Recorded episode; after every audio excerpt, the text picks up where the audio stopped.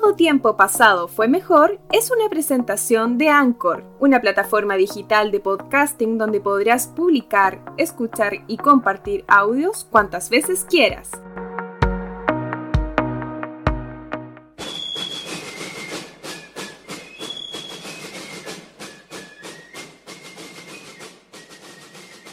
¿Qué tal amigos? Muy bienvenidos a esta tercera temporada. Estamos iniciando ya eh, una nueva temporada donde rescataremos ciertas nuevas historias junto a, varios invitados que vamos a tener durante la seguidilla de capítulos que nos esperan durante esta temporada, los ocho normales que siempre diseñamos. Y por supuesto mezclados con historia, un poco de música y entre algunas otras cosas que nuestros invitados podrían ofrecernos durante estas visitas. Así que para esta inicio de temporada tenemos a un amigo, una persona que estudió historia, un profesor. Así que le damos la bienvenida a Nelson para este capítulo donde vamos a recordar un hecho importante de nuestra historia que nos han contado quizás un poco a media y en definitiva es tan o más importante que varios hechos u otras personas históricas que nos han enseñado durante nuestra vida. Para el capítulo de hoy, Pratt en 1879 y nos acompaña Nelson Rosas. ¿Cómo estás, Nelson? Buenas tardes. Bien, bien. ¿Y tú? Bien, bien, eh, gracias. Muchas gracias por la invitación a participar en, un podcast. Hace tiempo tenía, estoy escuchando varios podcasts y es un formato que me, que me gusta. ¿Es la nueva radio? Sí, me gusta harto. Hay harta, hay harta oferta, digamos, hay harta opciones de podcast para todos los gustos. Así que es bastante interesante este, esta nueva radio, como dices tú. Bueno, eh, Nelson, no sé si nos contáis algo de ti antes de compartir lo que vamos a conversar ahora. Eh, bueno, yo soy oriundo de Lanco, de acá en la región de los ríos. estudié pedagogía en historia en, la Católica Valparaíso. Trabajé un par de años y me he desenvuelto en distintas áreas de las ciencias sociales, pero eso principalmente. Y pucha, me gusta harto trato de siempre estar estudiando, estar tratando de actualizar los conocimientos, eso en general. He estado en proyectos, digamos, con los concursables, y eso sería principalmente mi, mi biografía. Y hace poco volví a estudiar, estoy estudiando turismo aventura, en otra área, digamos, totalmente, pero igual ligado a la, digamos, a la pedagogía, no en historia, pero relacionado con, con la naturaleza. Eh, igual uno siempre los conocimientos sirven para muchas cosas, uno se da cuenta y después siempre tiempo vuelve a esos lugares. Oye, enfoquémonos, partamos con la conversación de hoy, pues. Con... démosle a, don Arturo Prat Chacón. Exacto, a, este, a este hombre que, que es un misterio en definitiva, porque cuando me, empecé a como a meter en el mundo de, la lectura y la historia en este último tiempo, que igual me dedicaba a la academia, eh, ya son prácticamente tres años, entonces en cierta medida me he interesado mucho por la historia, principalmente por las bases históricas que dan sentido y significancia a muchos procesos sociales que hoy día tenemos, sobre todo quienes nos, dedicamos a, los temas de las ciencias sociales, al desarrollo y estudio de estas. Entonces, ¿cómo llega a tu, a tu vida Arturo Prat? O sea, yo creo que, prácticamente viene desde el colegio esto, desde la escuela. Eh, me imagino por todo un contexto que, tiene el 21 de mayo, que ya es una fecha que, que, se nos acerca, digamos. ¿Cómo llega a, a tu vida don Arturo Prat Chacón? yo creo que Arturo Prat Chacón a todos nos llega como la primera imagen que tenemos es del héroe, es como la figura, hablamos del, del mes del, mar en mayo y siempre se nos viene como la imagen del, de este caballero de barbita que murió, dio la vida por Chile y todo eso. Y eso tiene directa relación como, como nos enseñan en el colegio la figura de Arturo Prat. Yo trabajaba en el liceo y esta materia se ve en segundo medio y en sexto básico, en los planes y programas De, la, de la guerra del Pacífico, como le decimos los chilenos.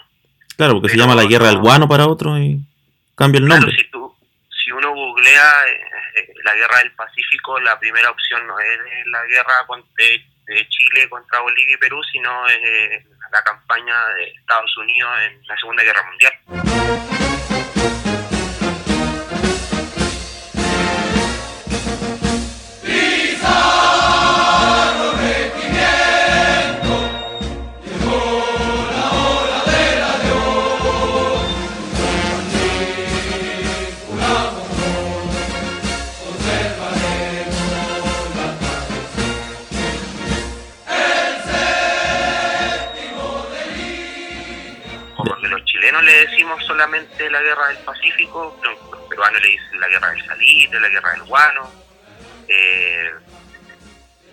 Bueno, Arturo Prat en el fondo nos han enseñado como esa figura, pero en el colegio nunca se, se, explica, digamos, no se le tanto énfasis a la importancia que tuvo, digamos, este proceso como el proceso, digamos, el más importante, yo creo, de la historia de Chile después de la independencia, porque es cuando, en el fondo, la guerra del Pacífico es lo que le da forma a este país finalmente, pues como lo cambia, le cambia las fronteras, le cambia la economía, eh, pasa de ser una pequeña provincia que estaba, de una, una pequeña una colonia, que, hay que no hay que olvidarse que Chile llegaba de Copiapó hasta, de Chañaral, Copiapó, hasta, digamos, hasta la octava región y después había un salto a Valdivia.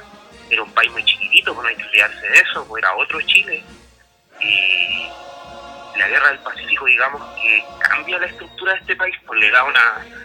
lo refunda, y yo, diría, y otros historiadores han dicho eso, como que es el suceso más importante, le da las nuevas fronteras al país cambia, lo, transforma, lo pone en el mapa, pues si después de la guerra del Pacífico Chile se, empieza un desarrollo gracias a la... claro. Ahí, nos faltamos un poco, nos fuimos a asegurar No, no, pero eh, tranqui, si estamos en el contexto, no te preocupes, dale nomás. Eh, y eso, como pero en cambio la figura de Arturo Prat solo queda como el este caballero que se sacrificó por la patria, digamos, el héroe, pero eh, ¿por qué eso? Eh, mira, a mí me acuerdo, no, me recuerdo cuál era el, nombre específico, digamos, creo que era, una, era un historiador góngora. Eh, Augusto. Augusto Góngora, mm. en uno de sus libros más importantes, eh, que habla como la formación del Estado-Nación, digamos, por, digamos, por el Estado, la formación de la nación. Y, y Arturo Prat, en verdad, fue el primer gran héroe chileno, porque, digamos, Ahora la figura de Bernardo Higgins, pero Bernardo Higgins, eh, hay una olvidarse que murió en el exilio, los conservadores no le tenían un gran cariño a, Bernardo Higgins, y Arturo Prat fue el primer, digamos, héroe que los países necesitan héroe, y, Arturo Prat en el fondo fue eso. Fue eh, es importante como, digamos, en el espíritu de la patria, es el primero y es un héroe que es unánime, todo el mundo es transversal esta imagen de este hombre que en el fondo cumplió con su deber y pese a que fue una batalla que, que, perdimos. El combate naval que Chile perdió, incluso en la batalla de Angamos, ahí Carlos Conde con, con la Covadonga que capturan la independencia, pero la, la figura que se resalta es Arturo Prat porque en el fondo es el que cumplió con su deber. Pero yo diría que lo más importante que que Arturo Prat representa es el primer gran héroe nacional. Ya. De hecho, por ejemplo, la a nosotros cuando después vamos a hablar de eso de las de, de las campañas, pero la, la, guerra naval Chile la ganó al principio y después no hubieron más batallas. Exacto. sí, fueron como seis, seis meses que se demoraron en capturar al Huáscar, que fue como el, lo, lo, que tenía en asco a Chile porque ellos sabían que estratégicamente se tenía que, primero había que dominar el mar para poder eh, avanzar en la campaña terrestre. Claro, pues que no, nosotros, se nos, por ejemplo, yo cuando, eh, cuando uno enseña historia tiene que de repente echar a volar la imaginación y hay, ahora nosotros ah, vemos carreteras, caminos, pero en 1860, 1870 las distancias eran mucho más grandes, o sea, la gente no habían caminos. Eh, el que dominaba el mar dominaba dominaba todo, podía transportar las tropas, y pero no fue una guerra naval, en el fondo fueron, las primeras batallas.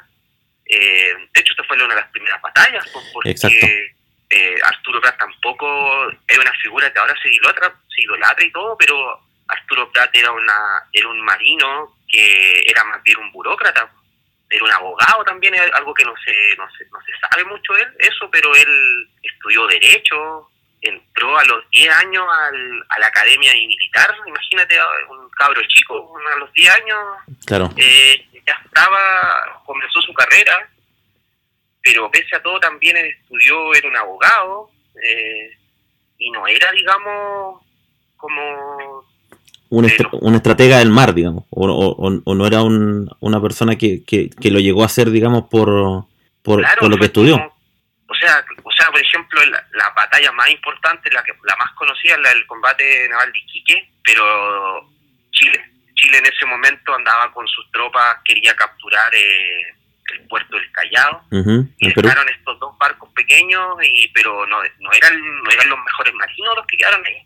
Como eso uno piensa en Arturo Prat y piensa oh un gran soldado y hay que ponerlo en contexto y yo creo que era más bien un, un, marino ejemplar pero no eran como una estratega militar por algo lo dejaron ahí pues no era claro los mejores se lo llevaron era lo. Claro, no sé, eso es un, tema y el otro día escuchaba, bueno, en realidad lo leí, eh, profesor Parvex, Guillermo Parvex, no sé si lo ubicáis, que habían dos temas importantes que él recalcaba con el tema de Arturo Prat. Primero era que quería Chile atacar, lógicamente, obtenerle a, los dos barcos importantes de, de, del Perú, ¿cachai? Llegar al Callao, se fueron y los dejaron ahí cuidando. Eh, bloqueando Iquique, ¿cierto? Que en ese momento era peruano.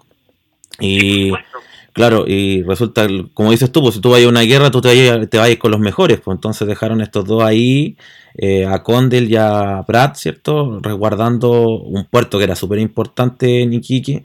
Y Chile se fue con lo mejor que tenía, que en esos años hasta Estados Unidos nos tenía miedo eh, con respecto a la hegemonía que teníamos en el mar, digamos. Porque en la costa del. Claro, porque contábamos con, en esos años Valparaíso era el puerto estrella de, Sudamérica y peleaban, digamos, esta, esta hegemonía con el Callao, que en este caso es el puerto de, Perú, que igual es potente. Claro, eh, de hecho, como dato freak, eh, el ejército chileno en algún momento echó a los gringos de, de Panamá. Hay que buscarlo ahí. Ah, bueno como antes, y a un par de años, incluso Arturo Prat no se sabe mucho, pero también participó en la guerra contra España, eh, cuando era más joven. Eh, pero era un soldado, digamos, que era tenía una formación integral, que ahora no sé cuántos, no sé si cuántos marinos estudiaran leyes, en paralelo, era un tipo, era un tipo muy, Mateo, diría yo, ¿eh? muy culto, ilustrado. claro. hay un historiador que es como el principal historiador de la guerra del Pacífico, que Mellafe, Rolando Mellafe creo. ¿Ya? sí. en unos, textos que cita él, eh, también era un tipo, digamos, con una, una integridad a toda costa, como que, no sé, pues la, cuando estuve en una misión de espía, que eso no se sabe en Argentina, cuando entregaba como los gastos, era un ah. tipo casi intachable los gastos todos detallados y devolvió cada centavo y peso que le pasó el gobierno chileno para cumplir la misión de espía en, Argentina. Claro, claro, es como que uno habla de la figura de Arturo Prat, pero no ni siquiera en el colegio no la mira tan profundamente como este tipo de, detalles de como persona, como era él, que era más que este héroe, quien tampoco era un gran, imagino, en la batalla, no era un gran estratega, pero pese a todo fue alguien que, que cumplió con el deber que sacrificó por la patria, que es como lo máximo, no sé, no sé si es lo máximo, pero es el primer gran héroe chileno. Es como lo el primer héroe, digamos, unánime que todos los países necesitan héroes. Todos necesitan este tipo de más. Todos los países tienen un héroe, mártires, digamos, eh, que al final es lo que configura eh, la nación, el espíritu de, de unión, digamos, de una sociedad. ¿Cachai? Como eso es. Claro. Eh, esa es la gran figura de, este caballero, de este marino. Me, me, me, queda claro y coincido en definitiva con algunos datos que ha estado contando que igual los he leído por ahí, también los han compartido en televisión, no es que hay programas ahora que están como eh, haciéndole eco a la historia, digamos.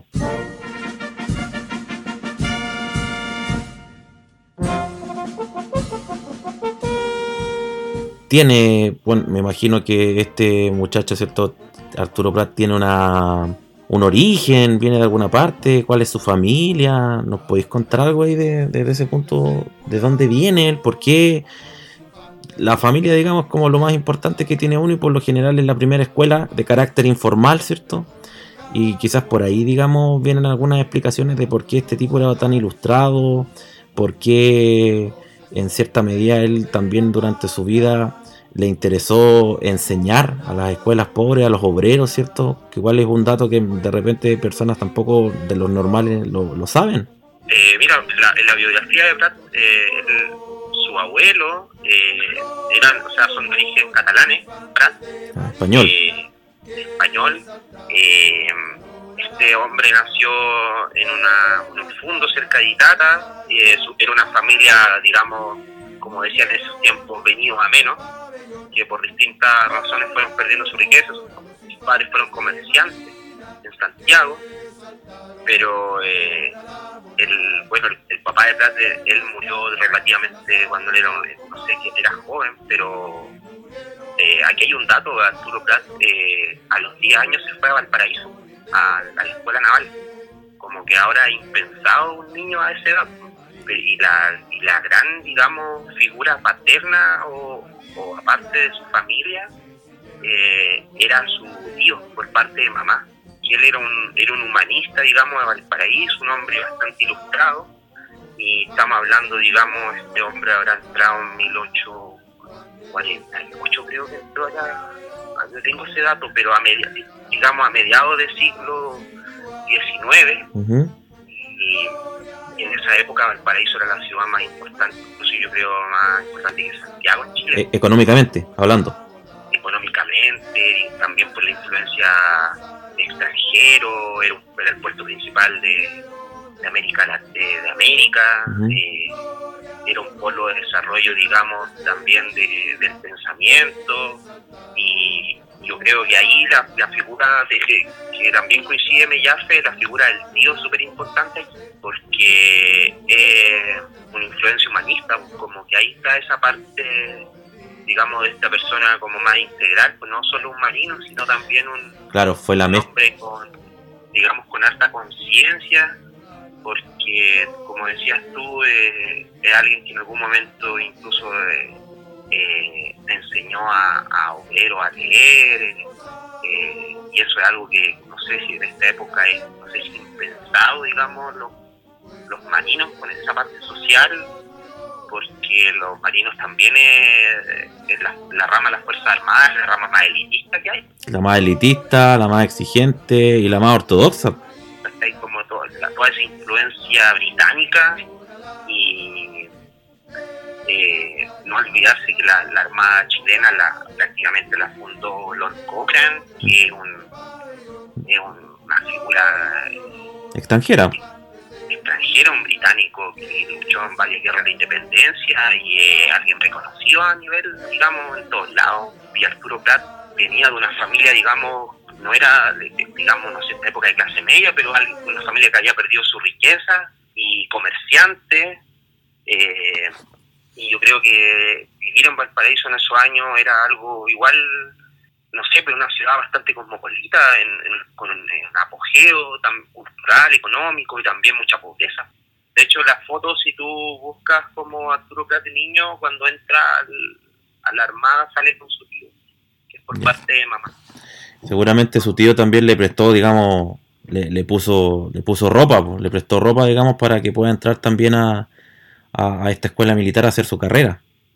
Claro, pues, y, y, no hay que olvidarse que en el fondo igual era un niño, pues, Valparaíso está ahora, o sea, está una hora y media de Santiago en auto, pero en esos años imagino que era un día completo, quizás más.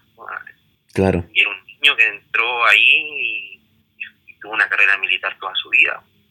Y ahora, no sé, bueno, no, no sé quién mandaría a un niño de 10 años a no, para nada. Y aparte que la carrera, la carrera de la Armada, digamos, al mundo castrense parte igual que como cuando tú quieres entrar a la universidad por los 18 años.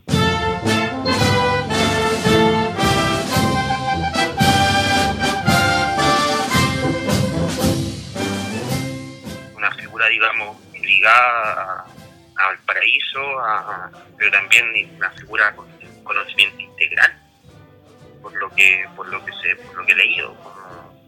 Eh, no sé, lo otra escuchaba este, al historiador, al periodista y fundidor Jorge Baradí, que hablaba de que, no sé, uno de los, no sé si era, no, no sé si fue el tema de la tesis de él, pero cuestionaba por qué las mujeres no votaban.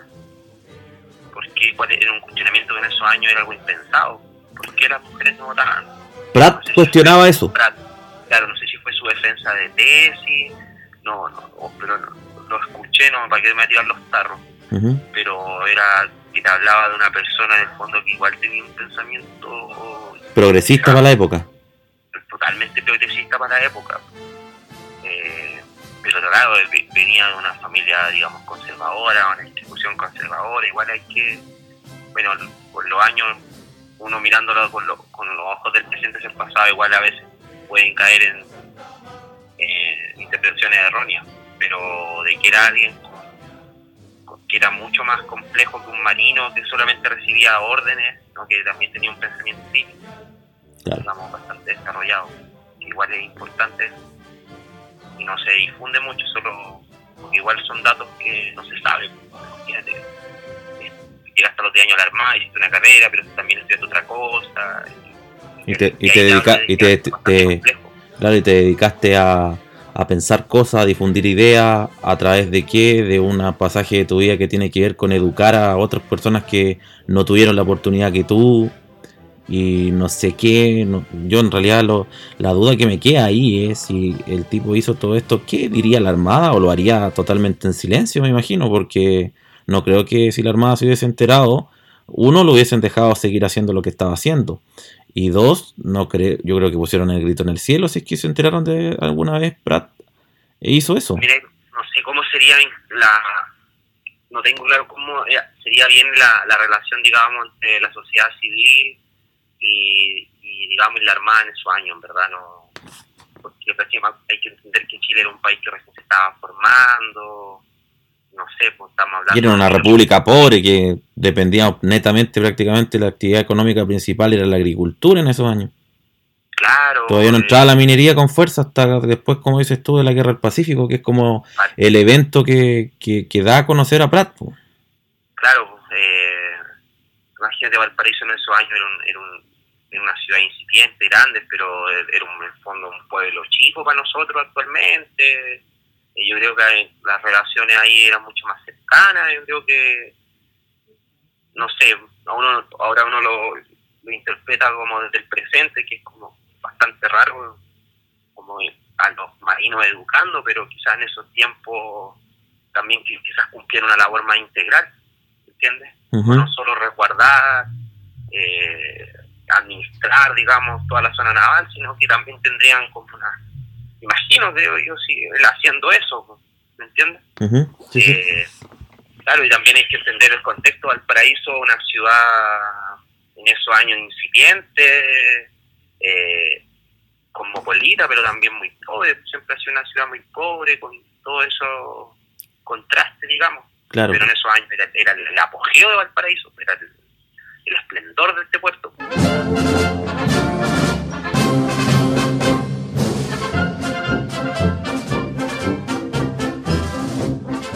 Oye, em, igual, mira, se me hace interesante porque los aportes de Pratt para mí históricamente son varios, ¿ya? Eh, uno, ¿cierto? Eh, y uno de los importantes es, ¿cierto? Que martirizan a una persona que en, en- al fin y al cabo es héroe y tú dices, oye, yo no sé por qué saltó, ¿cachai? Y te ponían Pero, a... oye, otra, Dime, otra cosa, disculpa, dale. que hay que entender esto, que la- las campañas navales, digamos, el combate naval que se dieron en el comienzo de esta guerra, Sí. y era una guerra, digamos, que no era popular en la sociedad civil. Ah, no, era pues. una guerra era una guerra que recién estaba comenzando y no y todavía no había combate y la gente no era que participara No, sí, de hecho mu- muchos historiadores cuentan de que en Santiago hacia el sur de las otras ciudades de Chile no tenían ni idea que estábamos en guerra, pues.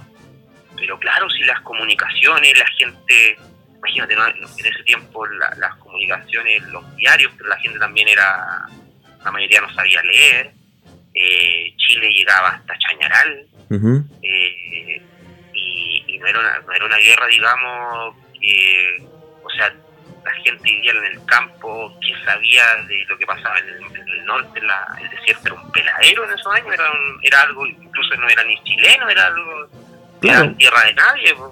Claro, sí, ef- efectivamente eh, todos, todos estos problemas los heredamos, o los temas limítrofes entre los países latinoamericanos, los heredamos del proceso eh, de conquista español, que ellos tenían una forma muy rara de colocar los límites y que Chile llegaba hasta el paralelo 25 y resulta que eh, no, realmente era hasta el 23 y no el 24 y resulta que en el 24 era terreno peruano y ahí estaba la compañía de salitre de Antofagasta y bla, bla, bla, po. y resulta que estábamos tratando peleando entre nosotros y por culpa de que otras personas se les ocurrió colocar los límites a la pinta de ellos y nosotros hoy día no nos entendemos. Claro, era algo, ¿no? De una cuestión, una, algo difuso, la frontera, imagínate, en el norte, en esos años, las distancias, como hablábamos, para ir a... Había que tomar barco, hacer transbordo Claro. La mayoría de la gente que iban a, la- a la lucha, digamos, de, los de los regimientos se subían en Santiago, tengo entendido. De Santiago viajaban hasta San Felipe en tren y de ahí en San Felipe creo que embarcaban a, Valparaíso. a- y, claro, al Valparaíso y en Valparaíso embarcaban a, hasta Antofagasta. Claro, eh, imagínate, entonces digamos que al, al comienzo esto no, no era una guerra popular, incluso la, el sistema era de levas, que en el fondo agarraban gente y los tiraban a la guerra, así como en, en estas películas, digamos, como el regreso al Cold Mountain, no sé si lo has visto, Claro. sale Con muy poco, con muy poca instrucción militar, con lo mínimo nomás. para nada, y, y veo que aquí, aquí también utilizaron esta figura de, Sí, de Prat, Eh. eso te iba a decir. de Prat.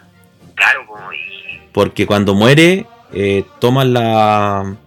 Dentro del, del combate naval de Iquique, muere, digamos, lo resaltan como héroe, ¿cierto? Y lo ocupan dentro de las informaciones chilenas, mostrando que murió acribillado, ¿cierto? Y tiene un efecto inmediato la muerte de Prat en la, la guerra del Pacífico, eh, provocando que los cantones de reclutamiento de los ejércitos se llenen de voluntarios para ir a la guerra del Pacífico. Sí, no, es como el primer suceso, digamos, Porque fue, eh, fue de popu- se popularizó esta, esta guerra que no que es totalmente impopular. claro, Como que se llenan los cantones de reclutamiento.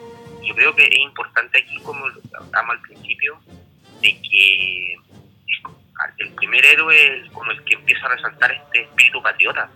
claro, Porque, ahí. Buen, buen detalle.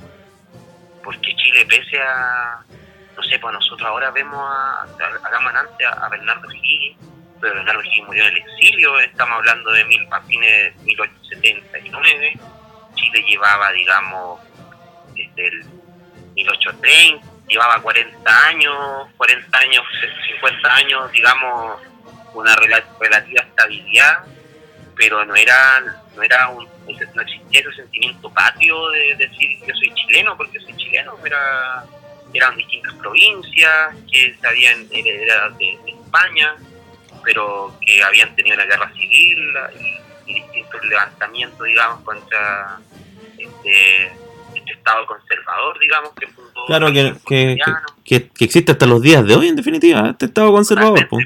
Y si te fijas, está siempre el Estado conservador con los conservadores, ¿cierto? Y, y con las personas que quieren avanzar a un Estado más progresista, eh, de, de- con las nuevas ideas de- del siglo XXI, digamos. Y los podríamos decir como que prácticamente eh, entre los realistas y los, y los patriotas, digamos, es como una analogía, ¿cierto? Claro, y, y, y Arturo Prat, digamos, aquí es el- la primera vez que se resalta este espíritu patriota, porque, no sé, pues, la, guerra nos, lo han- han vendido, la guerra, nos han enseñado, digamos, la guerra de la independencia, Chile versus los españoles, pero en el fondo igual fue una guerra civil, si no era algo como... Claro, por algo se llamaban los, los realistas, porque querían seguir siendo gobernados por el gobierno español. Eran chilenos contra chilenos, en definitiva. Claro, era un, en el fondo, eh, la figura aquí de Prat y la guerra del Pacífico fue el que configuró el país como le dio una, una base de ese sentimiento patriota. Exacto. Mucho más. Y, y también, digamos, que ha sido una figura, yo, siento, opinión muy personal, que ha sido, eh, la han manipulado, eh, la manipularon como para este mártir, este héroe, y, y, y te, y te lo enseñan así, como el, el, puta, digamos, alguien que tiene que dar como lo máximo el héroe es dar la vida por la patria, algo, o sea, ahí uno se cuestiona realmente eh, qué pasó, o sea, esa es la gran figura y, tuvo un efecto inmediato, como dices tú, porque después la gente iban en masa a, reclutarse, eh, y ahí, digamos, la guerra se popularizó. Exacto. Y, ahí comienzan estas campañas que vienen después. Claro, Pratt, gracias a la victoria naval. Exacto, Pratt, Pratt genera ese efecto.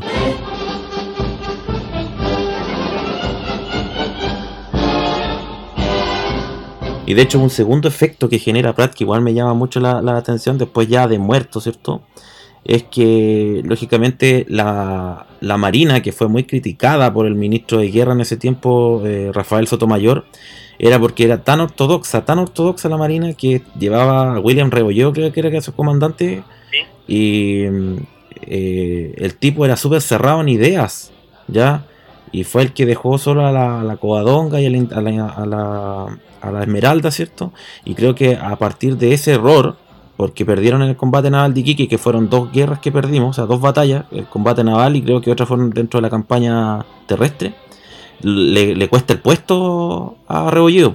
lo, remueven de su puesto, tengo entendido, y a partir de ahí eh, colocan a otra persona al mando de la Armada, que genera cambios importantes dentro de la Armada y lógicamente da como misión importante a través del Ministerio de Guerra en esos años, de defensa hoy día, ¿cierto? De una orden de Rafael Sotomayor, ¿cierto? Representante de Pinto en el sector, porque ni el presidente fue al, eh, fue al terreno de la guerra, estaba en Santiago netamente, ¿cierto? Y este tipo da casa inmediata, pide dar casa inmediata al Huáscar, porque así sabía Chile que lógicamente eh, bueno, y el Manco Cápac y otra parte que tenían, digamos, Chile, eh, otros otro, eh, buques peruanos, para lógicamente poder moverse con facilidad por el, por el Pacífico y poder, digamos, dominar las costas y empezar los desembarcos que después, posteriormente, como estrategia hubieron.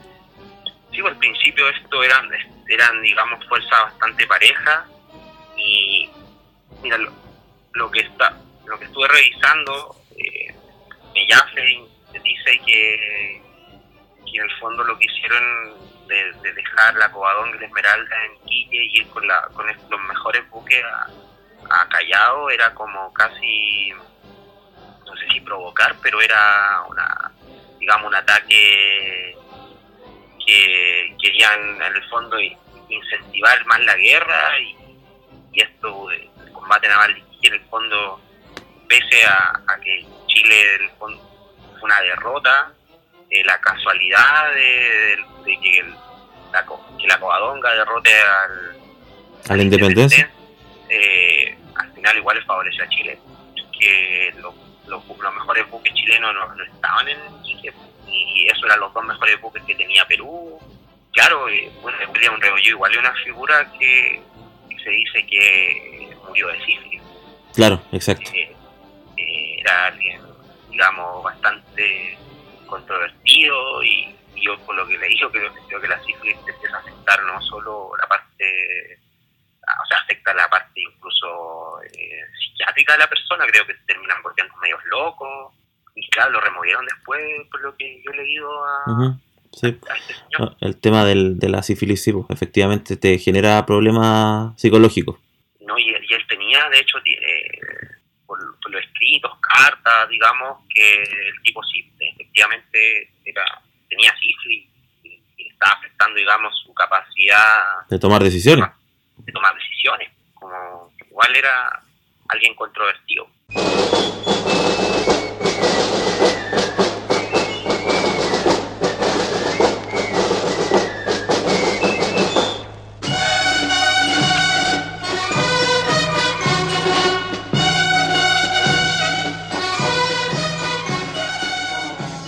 Oye, eh, bueno, igual, yo, siempre un dato, paréntesis antes de seguir avanzando, un dato importante que igual se lo he leído a Baradí, ¿cierto? A, Francisco Ortega, que lo han comentado de repente en algunas partes y eh, todos decían, oye, ¿por qué el Huáscar y la independencia, ¿cierto?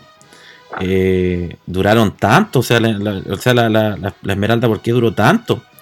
Entonces hay varios mitos, ¿cierto? Y temas de que uno dice, que te quería compartir, no sé si lo he escuchado, de que el servicio secreto chileno en Iquique eh, en la bahía de Iquique comenzó a, a, diseminar durante esa mañana de que a decir de que la, bajo la Esmeralda estaba llena de minas, entonces si se acercaban los acorazados peruanos podían explotar. No, no, no tenía ese, ese detalle, digamos. Claro, y, y, y, coincidió justo con la estrategia de Pratt de quedarse esperando, de que ellos tomen la delantera. Entonces el, el servicio secreto empezó a, a, a, difundir de que bajo la Esmeralda habían eh, minas. Y justo, ¿cierto? Eh, Carlos Condel se mueve con la, con la covadonga y va orillando, ¿cierto? Hasta donde se llevaría a cabo más tarde, ¿cierto? El, la, el combate naval de, ¿cómo es que se llama? De, de Gangamo. Gangamo, ¿cierto? Sí. Y claro, ahí encalla la, la, la independencia. Y cuando Pratt decide salir a atacar, entonces ahí fue cuando el monitor Huáscar se da cuenta de que efectivamente no había minas bajo él. Y ahí decide espolonear. Pero si te fijas, estuvieron prácticamente toda la mañana en cañonazo. Y un poco tiene que ver también un segundo mito con que eh, la expertise naval, tanto de Perú como de Chile, era mala. Porque los cañonazos no daban donde tenían que dar. ¿Ya? Más daño le hacían a la Esmeralda los soldados peruanos que disparaban desde la bahía de Iquique. Entonces, en definitiva, eh, por el tema de una poca expertise militar, eh, la Esmeralda, digamos, duró harto tiempo eh, en, en, combate, digamos, hasta que la espolonearon, ¿cierto? Que era, creo que duró tres espolonazos y ahí se, se hundió definitivamente.